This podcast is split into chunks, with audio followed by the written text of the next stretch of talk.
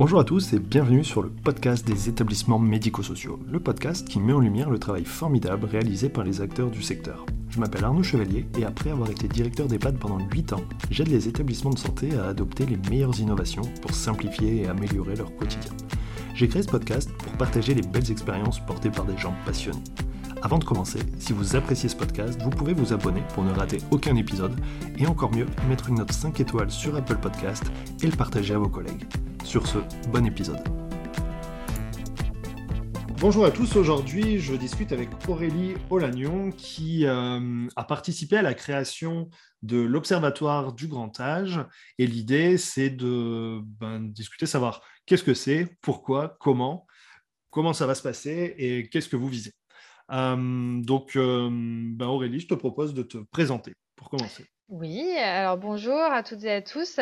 Euh, je suis euh, consultante en gérontologie après avoir exercé aussi 12 ans en libéral en orthophonie. Et euh, donc je me suis réorientée pour, pour ce milieu-là qui m'intéresse fortement. Et euh, euh, j'ai eu l'occasion de rencontrer Laurent Garcia euh, lors d'un congrès à Nice au mois de septembre 2021. Et donc, on a, il m'a vite parlé de son, projet d'observatoire qu'il avait en, en, tête depuis, depuis 7 ans. Et, euh, et puis il m'a proposé voilà, de, de raccrocher, euh, de raccrocher les wagons et euh, de me mêler à l'aventure pour mon côté un peu plus organisationnel, méthodologique, pour accompagner la naissance du bébé observatoire. Donc, donc j'ai accepté avec grand plaisir. L'affaire des fossoyeurs commençait juste à... Enfin, je savais que du coup, il y aurait cette bombe-là qui, allait, qui allait sortir. donc c'était l'idée, c'était d'anticiper la, la suite post-fossoyeur. Voilà. Oui, on resitue. Laurent Garcia, c'est le cadre euh, de santé, enfin, il était cadre de santé sur l'EHPAD parisien du groupe qui est cité, et du coup, il est témoin clé dans, l'enquête parce qu'il il a pu, euh, enfin, il témoigne énormément en fait. C'est ça. Et euh, il a été aussi assez actif pendant la crise du Covid. On l'a vu dans plusieurs médias, donc ce qui a permis quand même aussi de relayer euh, plusieurs fois euh, ce, ce combat-là, et notamment aussi de par sa rencontre avec Florence Obnas, qui avait été, euh, qui était dans son EHPAD, et depuis Florence aussi, donc fait partie, fait partie de l'observatoire. Ouais, c'est un article qui a été rédigé dans Le Monde, alors courant, je pense, 2020. Mm. Et parce que Florence Aubenas est, est restée en immersion plusieurs jours au tout début du confinement. Et c'est un article qui est vraiment, qui est vraiment extraordinaire en fait, parce qu'elle arrive à retransmettre en fait le, toute la difficulté rencontrée par les équipes, mais les équipes euh, des soignants jusqu'au directeur, aussi au cadre de santé, qui étaient complètement désemparés par euh, situation inédite. Mais, euh, mais, voilà, et c'est vrai que, que c'est un article qui, qui, qui, est vraiment prenant et qu'il faut aller lire. Absolument. Voilà, voilà. Et du coup, j'imagine que de fil en aiguille, il y a un lien entre tout ça et l'observatoire. Alors, en fait, voilà, exactement. Donc, la Genèse, euh, il faut vraiment se dire que euh, l'observatoire, l'idée de l'observatoire était née bien avant l'affaire des Fossoyeurs. Euh, Laurent, il avait cette envie depuis depuis sept ans, depuis ça, depuis qu'il avait pris connaissance du système justement de, de l'observatoire des lieux de privation de, liberté. il aurait vraiment souhaité vraiment apporter la même chose au milieu des EHPAD.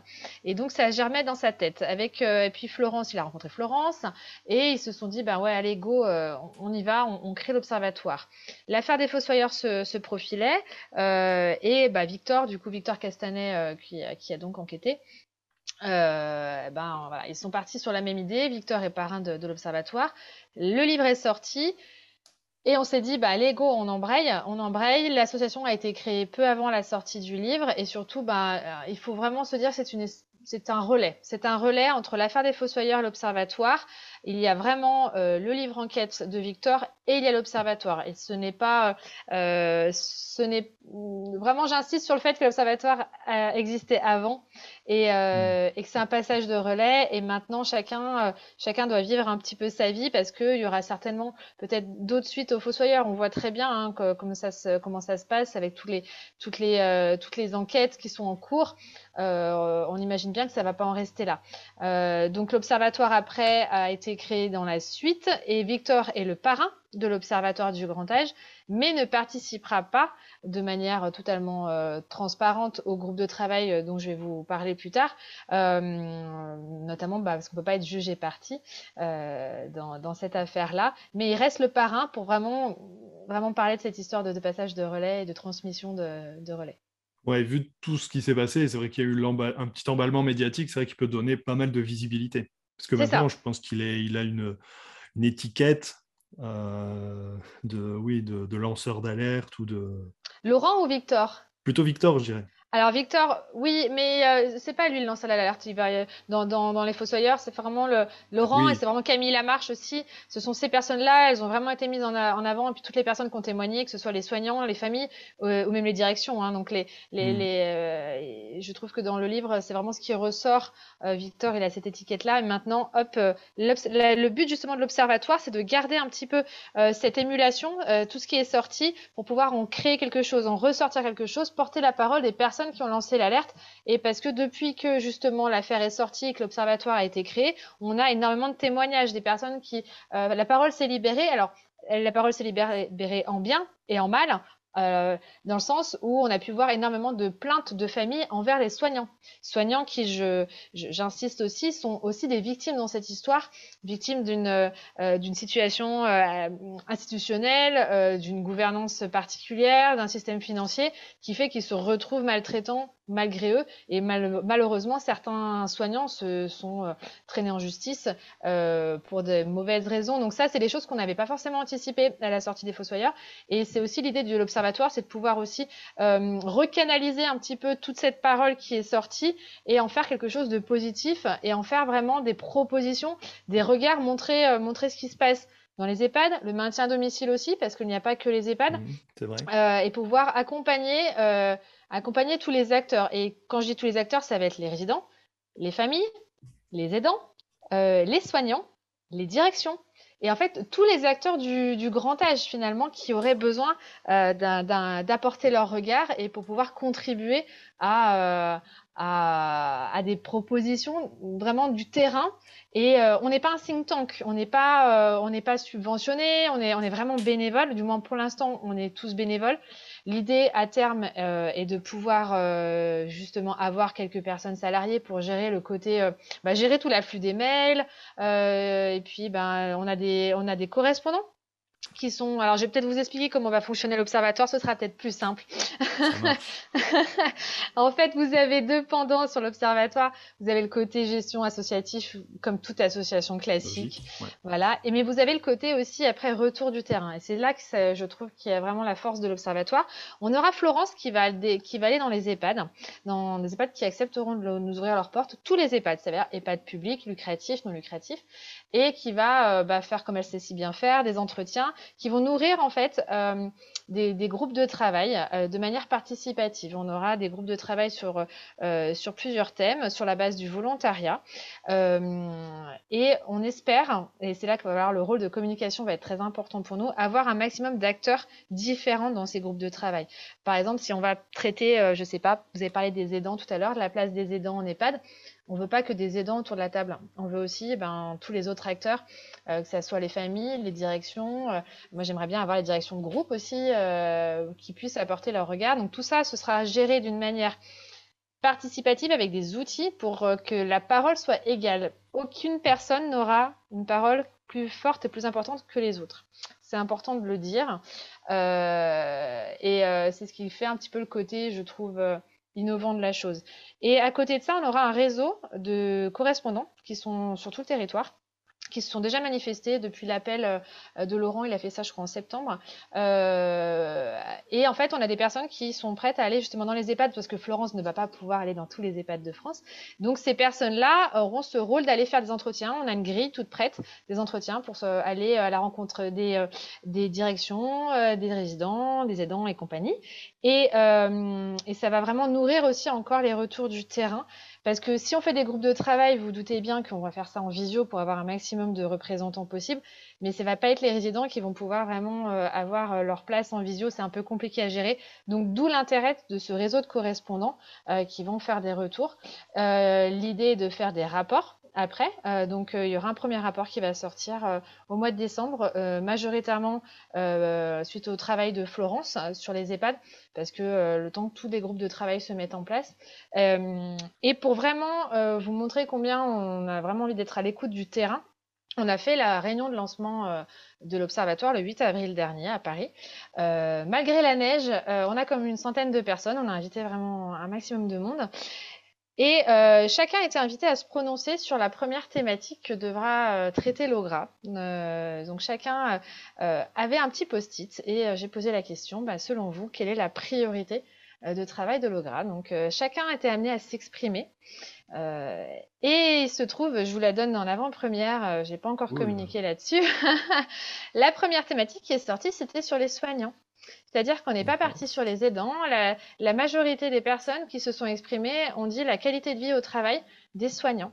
Donc, eh ben, la priorité, c'est ça. C'est-à-dire que même si nous, c'est en ça que je vous dis que c'est intéressant, on a, on a les deux côtés de l'OGRA, on a le côté organisation et le côté euh, retour de parole.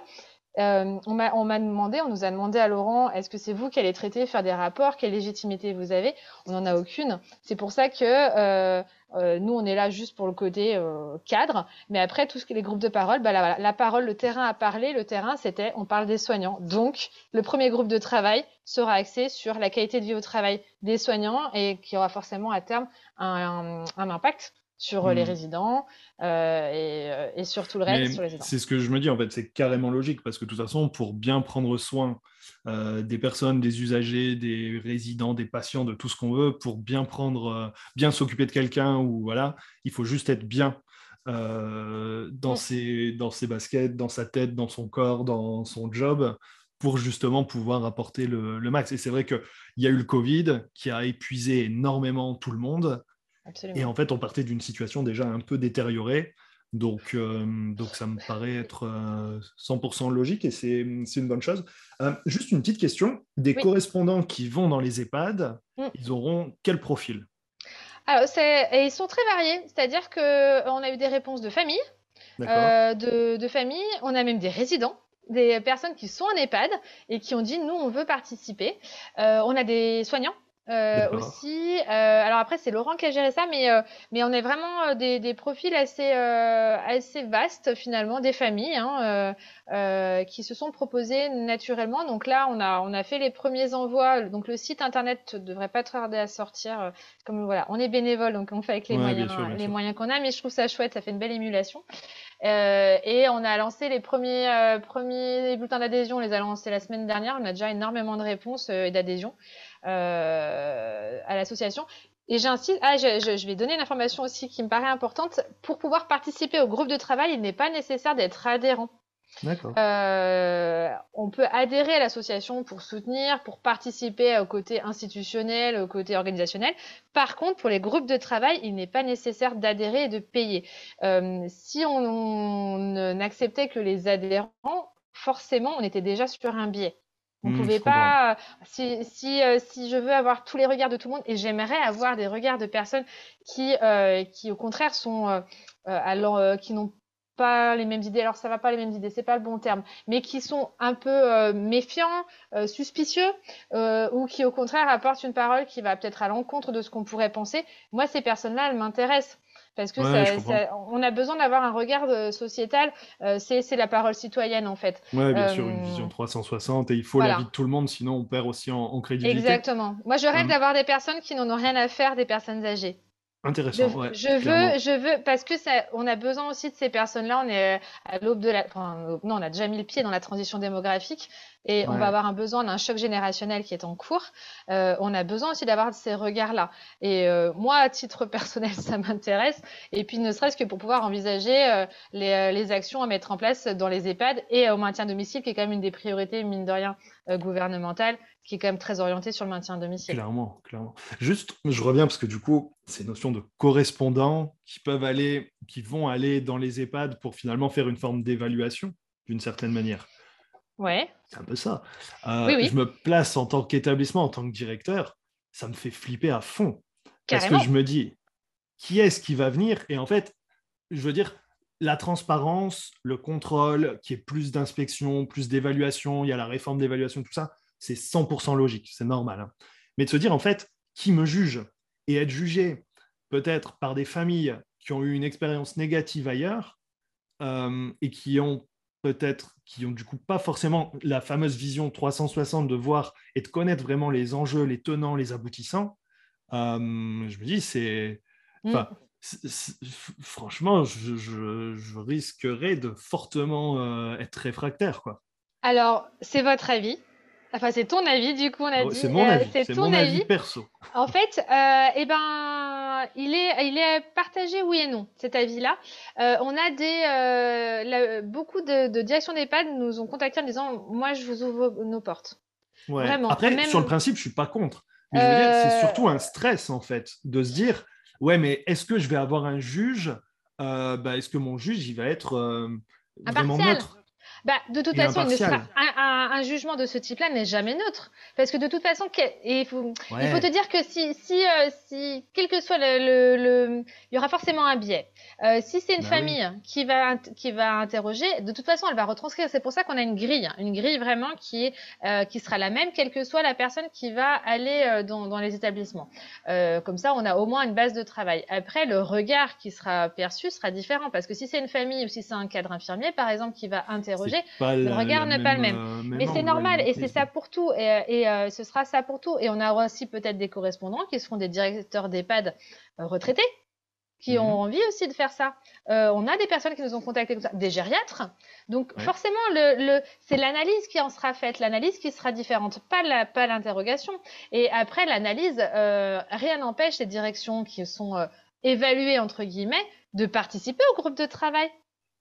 Oui, non, mais carrément. Et, il faut, et je pense que c'est intéressant sur cette logique de transparence. Et puis, euh, en plus, on voit un des classements qui apparaissent parfois et qui sont 100% bidons, euh, qui ont été faits. Mais les gens, ils disent qu'ils viennent, mais en fait, c'est pas vrai. C'est juste pour faire un classement. Et puis, en fait, ils vendent euh, une forme de presta parce qu'ils ont bien noté les. Mais, les évaluations en soi, les évaluations, par exemple, les évaluations internes telles qu'elles étaient avant le nouveau référentiel de la HS, les, évaluations, chacun y met ce qu'il veut dans, dans le référentiel. Je suis d'accord, et l'éval externe telle qu'elle existait jusqu'à maintenant, elle est biaisée aussi parce que c'est n'est pas normal que l'établissement choisisse son évaluateur. Il n'existe pas quelque chose de, complètement neutre de toute manière, c'est l'analyse qui en est faite et, le, et c'est en ça que nous sommes un observatoire et on croise les regards. L'analyse qui en sera faite, euh, c'est pas moi, euh, consultante en gérontologie avec un master de géronto, qui va la faire et c'est pas moi qui vais l'analyser. C'est vraiment le, le, terrain, les, personnes qui auront participé sur cette thématique-là, qui va en faire des retours. Donc, il n'y aura pas forcément de, d'analyse en soi avec, euh, je sais pas, une bibliographie ou peu importe. Là, c'est non, c'est ça se passe comme ça. Il a été remarqué que, euh, voilà, qu'est-ce que qu'est-ce qui peut en être tiré, quelles sont les propositions des familles, que, voilà, qu'est-ce que j'en sais. Après, tout ça, ce sera de manière open source, ce sera sur le site, tout sera consultable. Il n'y aura rien de caché. On nous a demandé euh, euh, qu'est-ce que qu'est-ce qui va être, euh, en, qu'est-ce qui se trame, tout ça. Il n'y a rien, rien. Hmm. Tout sera transparent. Non, mais ça c'est intéressant. Sur le hmm. modèle de la certification de l'hôpital, alors qui est difficile à lire parce que c'est c'est des gros rapports qui sont sur des plateformes, enfin, qui sont pas faciles d'accès et pas faciles de, de voir finalement l'information, parce que c'est noyé dans trop d'informations. Mais euh, ça, c'est important. Hein. De toute façon, cette notion de transparence, c'est ça qui fait aussi le lead de bashing. En fait, c'est le principe qu'on ne connaît pas les établissements. Du coup, on parle de, que de ce qui est pas bien, on retient que les scandales, on voit pas le reste. Et c'est pas bon. Après, c'est juste la question. Moi, ce qui, ce qui m'inquiète, enfin, ce qui m'inquiète, je me dis quand même, euh, quand même, quoi, c'est de se dire, enfin, finalement, n'importe qui peut venir juger un travail ou une organisation qui est quand même très complexe. Euh, après, ça, a du sens, c'est intéressant. Hein. Alors attention dans, le mot juger, c'est-à-dire que garder, euh, il faut garder sa place de quand on fait un, groupe de travail sur, bah, allez, ça va être sur le thème des soignants, on va dire là-dessus. Ouais. Il faut garder, on est chacun expert de sa propre vie. C'est-à-dire que la famille qui vient, la personne qui vient, qui dit bah moi là, je participe au groupe de travail parce que ma mère est en EHPAD. Elle, mm. sa parole, c'est la parole d'une famille. Elle ne va pas dire ah bah là en fait euh, c'est parce que euh, la part euh, le GMP était mal calculé. Ou Non, on s'en fiche. Elle n'a pas à savoir ces, ces renseignements-là. Elle apporte son témoignage de famille. C'est après la personne qui va être en face, peut-être dans ce groupe de travail-là, on aura peut-être un cadre de santé, on aura peut-être un gestionnaire de groupe d'EHPAD qui va lui peut-être faire son regard croisé à lui ben, de, de pro qui va dire en effet c'est intéressant ce regard-là, moi je peux le mettre en perspective euh, du calcul de je sais pas quoi. Et en fait c'est ça, c'est il faut voir comme une co-construction. Euh, il y aura des outils, euh, les, les, personnes qui vont animer les groupes de travail vont être formées avec des outils de démocratie participative de manière à vraiment euh, cadrer tout ça. Ça va pas être la hmm. foire d'empoigne. Au contraire, il y a des outils qui existent qui fonctionnent de manière vraiment géniale. Et donc ces personnes vont bénéficier d'une formation euh, euh, et ça, c'est voilà, on a déjà les formateurs qui vont, qui vont, euh, et ça va être pareil sur appel, appel à volontaires, des personnes qui vont bénéficier, bénéficier de cette formation. donc, faut, chacun reste à sa place. Hein. Le but, c'est pas, c'est comme si vous partez, vous savez, maintenant on a les, les patients experts. À mhm. quel moment, à quel moment le patient n'est plus patient, enfin n'est plus usagé, n'est plus usagé, parce qu'une fois qu'il est trop formé, il n'est plus usagé basique. Donc on mmh, passe, ben, c'est un peu pareil. Donc l'idée c'est absolument pas de former. Après on informe si besoin. Euh, on, va, je pense, proposer en plus de ça quelques conférences, faire intervenir des personnes. Euh, qui, qui il y a Marie de Henzel qui nous a proposé par exemple d'intervenir. Donc ces conférences-là vont nourrir aussi peut-être informer les personnes qui veulent en savoir plus. Mais ça nous intéresse pas de former, euh, savoir exactement. Est-ce que tout le monde veut savoir comment fonctionne la convention, les CEPOM non, non. non. Non, c'est sûr. Non, mais après, sur les groupes de travail, je suis cette représentation et tout ça, mais c'est vraiment la dimension de co-construction qui est super intéressante, qui est indispensable.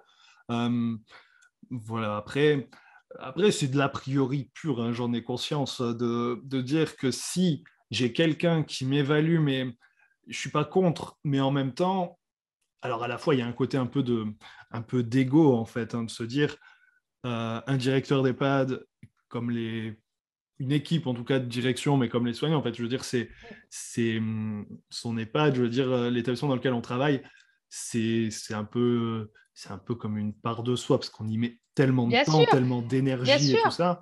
Et hmm. le regard extérieur, il est quasiment, et c'est pour ça que j'ai une inquiétude, quasiment tout le temps négatif.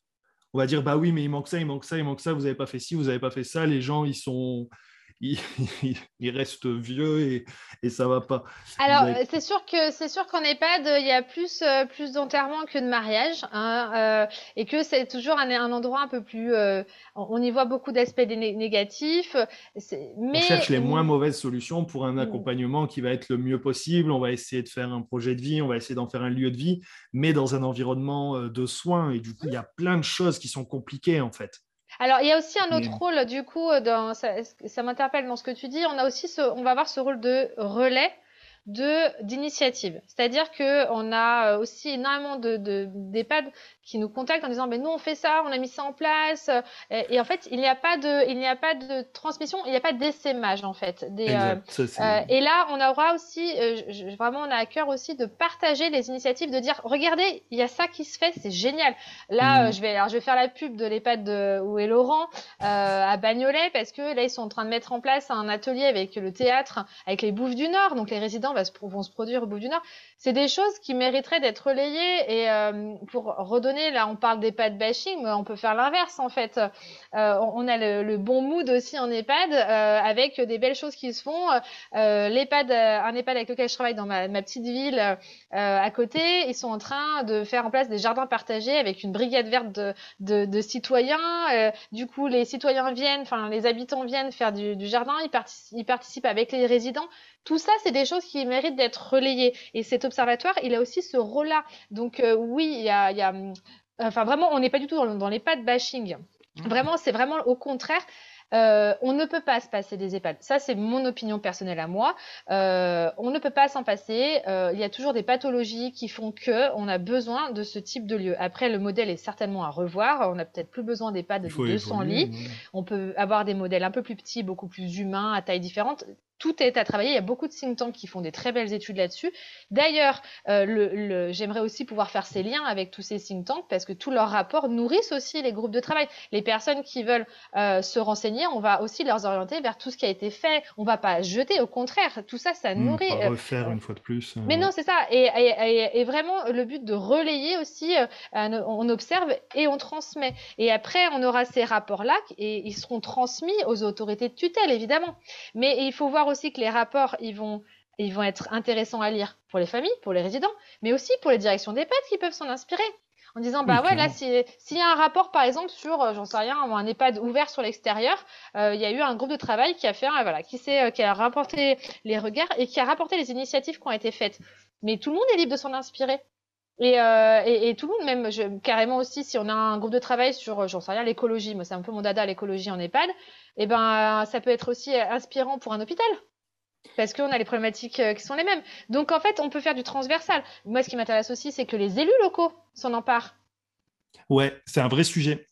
Euh, parce que parce qu'en fait, ils connaissent pas non plus. Mais tu vois, ça revient encore à l'inquiétude d'amener des personnes qui n'ont pas forcément le, le, regard. Alors, il faut pas être un expert et il faut pas voilà, mais la problématique, c'est que l'EHPAD, en fait, on le connaît pas. Et c'est ça l'EHPAD bashing, c'est de se dire, ben, en fait, euh, voilà. Et c'est mal expliqué, on ne sait pas ce qu'il y a. Je pense que les établissements communiquent aussi très très mal, ce qui fait que quand il y a un petit dysfonctionnement, quelque chose qui ne va pas, ça va prendre des proportions terribles parce que juste il y a une mauvaise communication entre la famille qui ne comprend pas, qui ne comprend pas le tarif, qui ne comprend pas les choses, qui ne comprend pas que ça ne puisse pas être fait. Sauf qu'en réalité, bah, c'est des organisations complexes et qui, sont, qui, qui impliquent de l'humain pour de l'humain et du coup des équipes qui vont avoir bah, du mal à voilà, à être, enfin, qui pourront pas apporter quelque chose d'ultra spécifique et personnalisé tel qu'on mm. aimerait qu'ils le fassent. Je pense à ce que le linge il soit toujours bien trié dans la bonne armoire et que bah, voilà, bah il y a des bugs, c'est comme ça. Mais du coup, c'est ça qui entretient le fait qu'il puisse y avoir une, une défiance. Après, je suis 100% d'accord, et moi c'est mon truc aussi, et tu vois, à travers ce podcast, de se dire, euh, il faut partager ce qui est positif. Mm-hmm. Euh, et ce sera ma deuxième question. Le problème, c'est que je vois que, je dis ça en rigolant, hein, et ça n'a aucun rapport, mais j'ai énormément moins d'audience que Victor Castanet. Parce que moi, je parle des trucs cool. Et finalement, j'ai un peu l'impression que tout le monde s'en fout, tu vois. En tout cas, dans le grand ah. public, c'est certain. Mais c'est dire, ça a moins de, beaucoup moins de portée, mais c'est normal et c'est humain. C'est sociologique, ça, ça fait plus de buzz, ça fait plus de buzz de parler. Euh, euh, et puis c'est un autre sujet, et puis et puis les journalistes, moi je suis pas journaliste, donc euh, il y a aussi toute la manière et tout ça. Mais ma question, du coup, comment vous faites, comment vous allez faire pour être visible? Euh, Alors, eh ben, il y a, alors, le métier on, va pas se mentir, on va pas se mentir. Il y a effectivement l'effet de visibilité suite au Fossoyeur, euh, grâce à Victor. Euh, et puis on a Florence. Florence, mine de rien, même si elle, elle reste, euh, elle reste en, en, retraite volontairement parce que euh, voilà, c'est pas son dada d'être forcément très sur le devant de la scène. Et puis parce que c'est vraiment le bébé de Laurent, quand même, Logra. on, on, a cette visibilité par par Florence. Et puis on a aussi beaucoup de personnes qui nous qui nous ont rejoints, hein, des personnes qui sont dans le milieu de la gérontologie. Donc je dis, je parlais de Marie de Henzel. On, a Michel Delaunay aussi qui est, qui nous qui nous soutient beaucoup. Euh, et puis on a des groupes. Hein, euh, les, on n'est pas, on fait pas une scission entre EHPAD public, lucratif, non lucratif. On veut vraiment. Non, c'est ça que j'ai trouvé intéressant. C'est vraiment cette vue globale. Euh, c'est ça. Je, on, voilà, on a vu du monde. On a eu Annie de Vivi qui est venue. On a Delphine Dupré-Lévesque qui est venue beaucoup. On a beaucoup de soutien. On a même le CINERPA. Hein, on est en lien avec le CINERPA. On a donc il y a cette visibilité là. Je pense qu'elle va d'abord être interne, c'est-à-dire au milieu aux gens qui sont déjà directement concernés par le milieu gérontologique. Évidemment que le but du jeu, c'est quand même de transmettre et d'aller chercher ceux qui ne le sont pas encore, ou du moins qui ne connaissent pas l'observatoire. D'où l'intérêt d'avoir ces relais euh, en région, ces correspondants-là, et d'avoir un vrai réseau ouvert euh, avec les directions d'EHPAD. Donc euh, le but, c'est de transmettre on espère, je, vraiment je croise les doigts qu'on arrive à le mettre en place, avoir une ligne, une permanence téléphonique euh, pour avoir des témoignages directement. En fait, plus on va multiplier les supports de communication et euh, les supports de témoignages, plus on en aura, euh, parce que maintenant tout est informatisé, c'est compliqué pour les résidents. De réseau, en fait. C'est l'effet de réseau, donc on essaye de multiplier, on ouvre la page LinkedIn, on fait le site, euh, Facebook va ouvrir, on a Twitter, et puis bah, la ligne téléphonique euh, aussi pour les résidents. Et on aimerait que cette ligne-là, le numéro, euh, soit dans les EHPAD. Alors il y a Allo Maltraitance évidemment qui existe déjà, mais là ce sera une autre plateforme en plus plus on multiplie, mieux c'est. Et, euh, et après, l'autre visibilité, ça va être aussi peser dans les décisions politiques, euh, quelles qu'elles soient, c'est-à-dire que ce soit effectivement bah, au niveau du ministère, mais ça peut être aussi à l'échelle des correspondants et à l'échelle des personnes qui sont membres de l'OGRA, interpeller, bah, par exemple, leur vice-président ou vice-présidente en charge de l'autonomie euh, à l'échelle du département. Ça peut être aussi ça, leurs élus locaux qui sont aussi au département et qui sont responsables de l'autonomie. Donc c'est aussi ça, et il y a aussi ce rôle de transmission. Dans les, tout à l'heure, tu parlais de, de, de, de former, d'informer les personnes. Les groupes de travail, en fait, de fait, on se forme. Oui, forcément. On échange, on se connaît, et ça, c'est super intéressant. On échange et on a envie de creuser les informations, et, et après, ben, on, est, on est à même de savoir qui contacter. Donc, ça fait une émulation, et petit à petit, ça, ça, ça prend vie et euh, ça permet d'aller chercher les, les, personnes qui sont à même de, de pouvoir faire euh, avancer les choses. Donc le relais va se faire là. Forcément, ça va pas se faire tout de suite. Euh, on n'a pas une chaîne YouTube, on n'a pas, euh, enfin, on va pas appeler les gens les uns après les autres. ça, va se faire petit à petit, mais c'est aussi par les par les faits. là, pour l'instant, on parle, on parle, on est en train de faire naître le bébé, mais après, quand on aura commencé vraiment à mettre les choses en place les premiers rapports quand ils vont arriver à sortir, quand on va avoir des, premiers articles, je pense peut-être de Florence, euh, qui vont commencer à, montrer son travail, là, la visibilité, elle sera là. Euh, Clairement.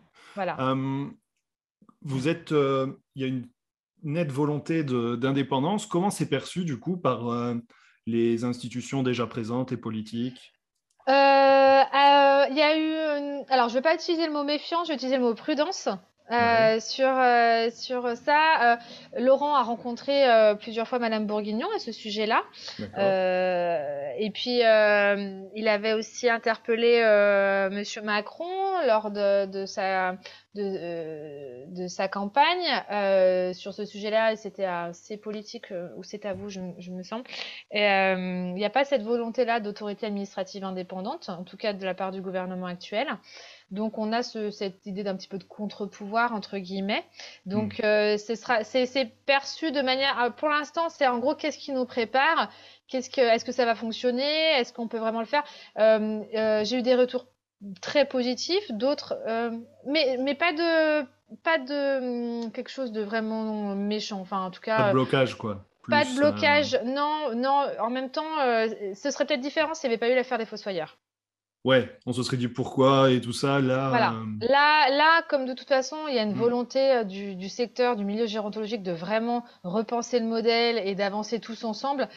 Euh, il y a un moment, faut, faut y aller, quoi. Donc il y a, il y a, plein, il y a plein de choses hein, qui existent. Il y a, enfin, il y a des autorités qui existent très bien, qui font des rapports, qui sont vraiment très intéressants. Mais ils sont, ce qui, ce qui, est, ce qui est intéressant de voir, c'est que quand un rapport est commandé, c'est qui le commande et mm. qui est le destinataire. Oui, et puis la question des rapports, c'est des rapports, on entend souvent parler. Oui. Mais qu'est-ce qui se passe après? Mais qu'est-ce qui se passe après? Mais qui l'a demandé? Et qui l'a financé? oui, Ça a un impact forcément. Et qui l'a financé? Non, mais tout est là, c'est-à-dire que tout ce qui est dedans euh, a été fait dans un but précis pour pour quelqu'un de précis. Euh, l'idée de l'indépendance totale, bah, c'est que là, euh, comme, comme je te l'ai expliqué tout à l'heure, bah, la première demande, elle est issue de qui? Du terrain. Mmh. Voilà, c'est donc forcément le terrain vient de là, a dit il faut se pencher sur la problématique des soignants. C'est c'est pas le ministère qui a dit ça, c'est pas un groupe euh, de mutuelles qui a demandé ça. C'est là en ce moment quel est le truc le plus urgent? Eh Ben tous ceux qui se sont exprimés ont dit ce sont les soignants. Donc voilà, donc et puis quel va être l'objectif? Eh ben c'est de faire avancer le sujet les personnes qui se sont exprimées là-dessus sur les soignants et de manière totalement indépendante parce qu'on n'a pas de sous, pas de subventions.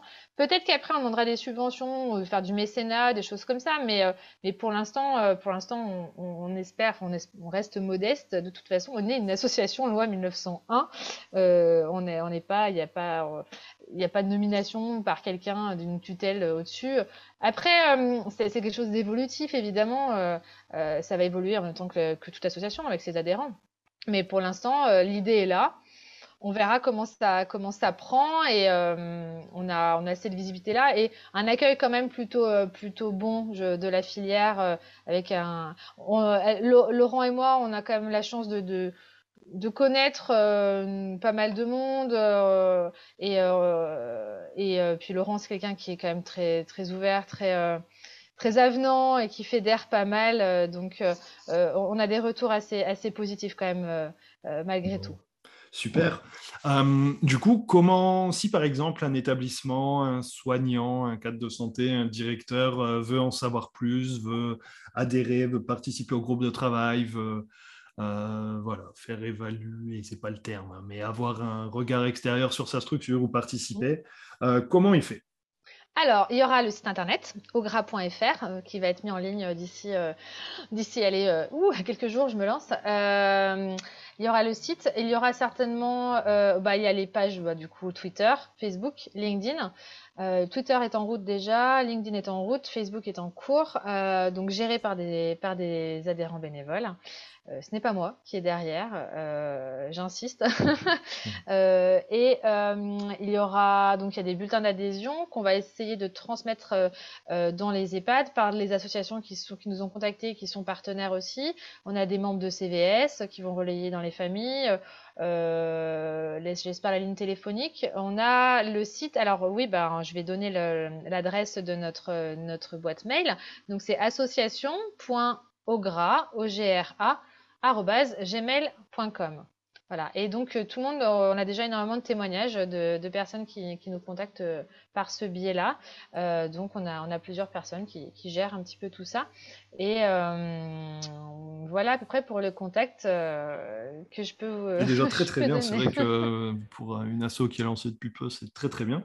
Et du coup, la prochaine étape, et ben la prochaine étape, c'est euh, donc de laisser euh, le temps aux adhérents d'adhérer, parce que comme euh, je l'ai dit, c'était la semaine dernière qu'on a vraiment lancé le, mmh. processus. On peut adhérer en ligne hein, sur le site, on pourra adhérer en ligne, on peut donner en ligne aussi. et on, la prochaine étape va être de, lancer les groupes de travail, donc certainement le premier groupe de travail, qui va fonctionner sous le, regard d'un copil décisionnel, hein, qui va quand même après avoir donné une cohérence pour vérifier que ça respecte quand même bien la charte ou le règlement intérieur de, de l'association, que ça part pas dans tous les sens donc ça va être constituer ce, ce copil-là quand euh, les gens commenceront à se manifester, ce qui est déjà le cas, et après lancer les groupes de travail. On a la, un partenariat, en tout cas une, euh, on a l'entreprise Idealco qui nous met euh, à disposition des salles virtuelles et des salles en présentiel pour, pour faire ces réunions, ces réunions-là. Euh, donc on peut faire sur, euh, sur les deux. On a, euh, on a aussi on a une, une proposition de local. On nous met aussi un local à disposition sur Paris.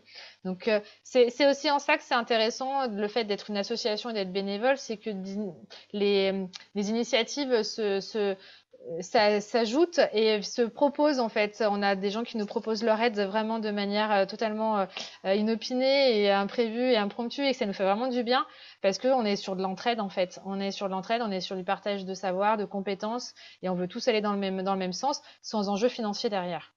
donc voilà. C'est important. C'est aussi un bon moyen de rester indépendant. Ah, totalement.